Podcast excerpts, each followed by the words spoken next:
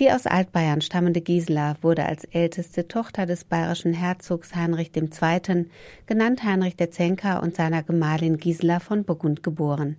Sie erblickte wahrscheinlich um das Jahr 985 auf Schloss Abach bei Regensburg das Licht der Welt. Gisela oder Gisa, wie sie auf Althochdeutsch genannt wurde, war eine Jungfrau aus edlem Geschlecht.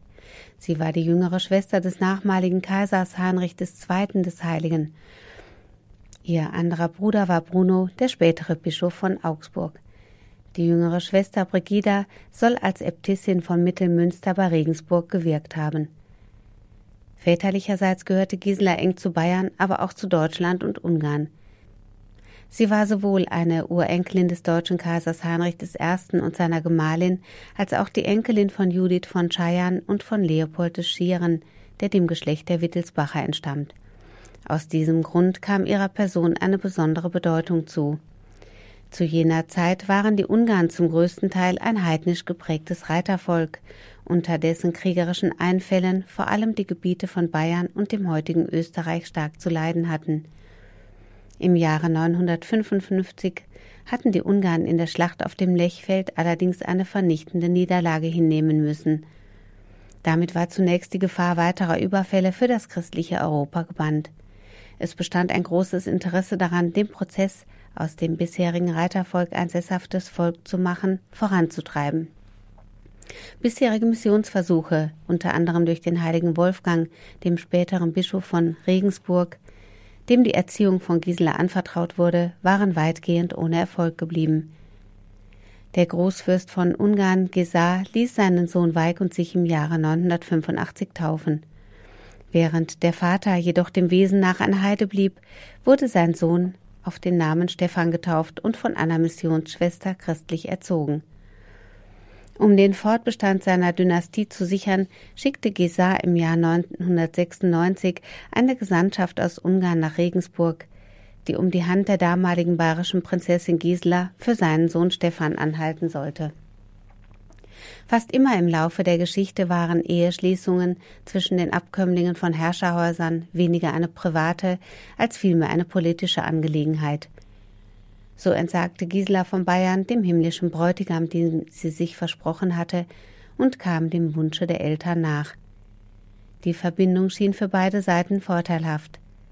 So trat Gisela im zarten Alter von zehn Jahren die Ehe mit dem sechzehn Jahre älteren Stammesfürsten Stephan an. Nach der Hochzeit auf Burg Scheiern zog Gisela mit ihrem Gemahl nach Ungarn. 300 wohlbewährte Bayern sollen ihr das Geleit gegeben haben. Über die Krönung des Fürstenpaares findet man verschiedene Überlieferungen. So soll Stephan am Weihnachtsfest im Jahre 1000 mit einer von Papst Silvester II. überreichten Krone, der Stephanskrone, zum apostolischen König gekrönt worden sein. Damit wurde er zum Begründer des christlichen Königreiches Ungarn. Eine weitere Überlieferung erzählt, dass am Fest Maria Himmelfahrt im Jahre 1001 Gisela von Bayern und ihr Großfürst Stephan gemeinsam zum ersten Königspaar des neu begründeten Königreiches Ungarn gekrönt und gesalbt worden seien. In Ungarn bewohnten die Herrschaften die Residenz der Pressburg. Stephan, der die Firmung im Jahr seiner Vermählung aus der Hand des heiligen Adalberts empfangen hatte, wurde erst durch den Einfluss von Gisela zum, zum tatsächlichen Glauben bekehrt.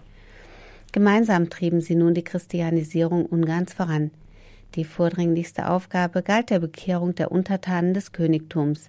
Unermüdlich widmeten sich die ungarische Königin Gisela und ihr später heilig gesprochener Gatte König Stephan I. der Förderung und Stärkung des Christentums in ihrem Reich. In der Zeit ihrer Herrschaft wurden zehn Bistümer errichtet. Sie ließen zahlreiche Klöster und Kirchen bauen und statteten diese mit reichlich Besitz aus.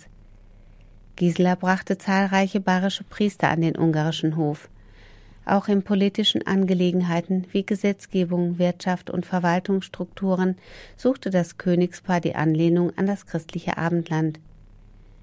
Bei allem Einsatz, den Gisela und ihr Gatte leisteten, forderte Gott auch große Opfer von ihnen. Von den Kindern, die Gisela ihrem Gatten schenkte, erreichte nur ein Junge das Erwachsenenalter.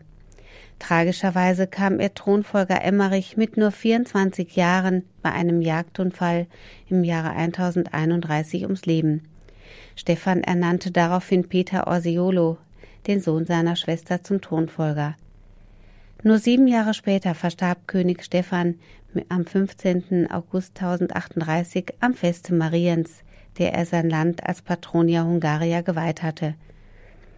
Bereits im Jahre 1083 wurde König Stephan und sein Sohn Emmerich unter dem Pontifikat Gregor VII. heilig gesprochen. Nach dem Tod des Königs wirkte seine Gattin, soweit es in ihren Möglichkeiten stand, weiter im christlichen Sinne. So gab sie Almosen, kümmerte sich um Kranke und Bedürftige und verbrachte viel Zeit im Gebet. Es zeigte sich jedoch bald, dass das Christentum noch nicht überall Wurzeln geschlagen hatte. Mit dem Tod Stephan kam es zu Machtkämpfen im Land. Viele Geistliche fielen heidnischen Aufständen zum Opfer. Bis auf drei erlitten in jener Zeit alle ungarischen Bischöfe den Märtyrertod.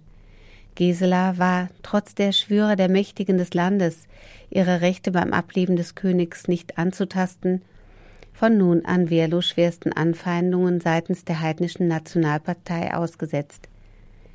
Der neue König Peter Orsiolo erwies sich als undankbarer Thronfolger. Er enterbte Gisela und verbot ihr den schriftlichen Verkehr mit ihren Angehörigen. Die Angriffe gipfelten in Misshandlungen und der Gefangenennahme der Königin-Witwe. Angesichts dieser Situation griff schließlich der deutsche König Heinrich III. militärisch ein und befreite die ungarische Königin Gisela aus ihrer misslichen Lage. Gisela kehrte mit Heinrich III. und seinen Truppen nach Bayern zurück. Hier erfüllte sie sich ihren Jugendwunsch. Sie trat dem Orden der Benediktinerinnen des Klosters Niedernburg bei Passau, das im Jahre 1010 von Heinrich II. zur Reichsabtei erhoben wurde, bei. Hier konnte die welterfahrene Frau ihre geistige Klugheit und Frömmigkeit gezielt einsetzen. Im Jahre 1047 wurde Gisela zur dritten Reichsäbtissin gewählt und stand bis zu ihrem Lebensende dem Kloster vor. Sie soll am 7. Mai 1060 oder 1065 gestorben sein. Das genaue Todesjahr ist bis heute allerdings umstritten. Bestattet wurde Gisela in der sogenannten Patskapelle der Klosterkirche. Die Originalgrabplatte ist noch heute vorhanden. Im Jahre 1908 ergaben genaue Untersuchungen, dass es sich bei dem Skelett, das unterhalb der Grabplatte gefunden wurde, um die Gebeine der ungarischen Königin Gisela handelt. Dies steht in Übereinstimmung mit der Inschrift auf der Grabplatte, die da lautet Gisela Abatissa. Auch ohne offizielle Anerkennung wird Gisela von Bayern als Selige verehrt.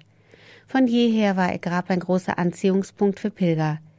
Die stark abgetretene Grabplatte zeigt, wie groß der Andrang der Wallfahrer aus allen Gegenden gewesen sein muss und auch bis heute noch ist.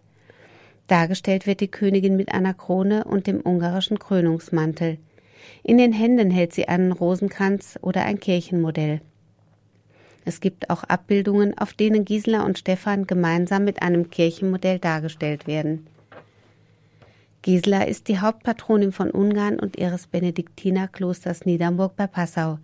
Als betende Begleiterin der ungarisch-deutschen Freundschaft sollte sie nicht in Vergessenheit geraten.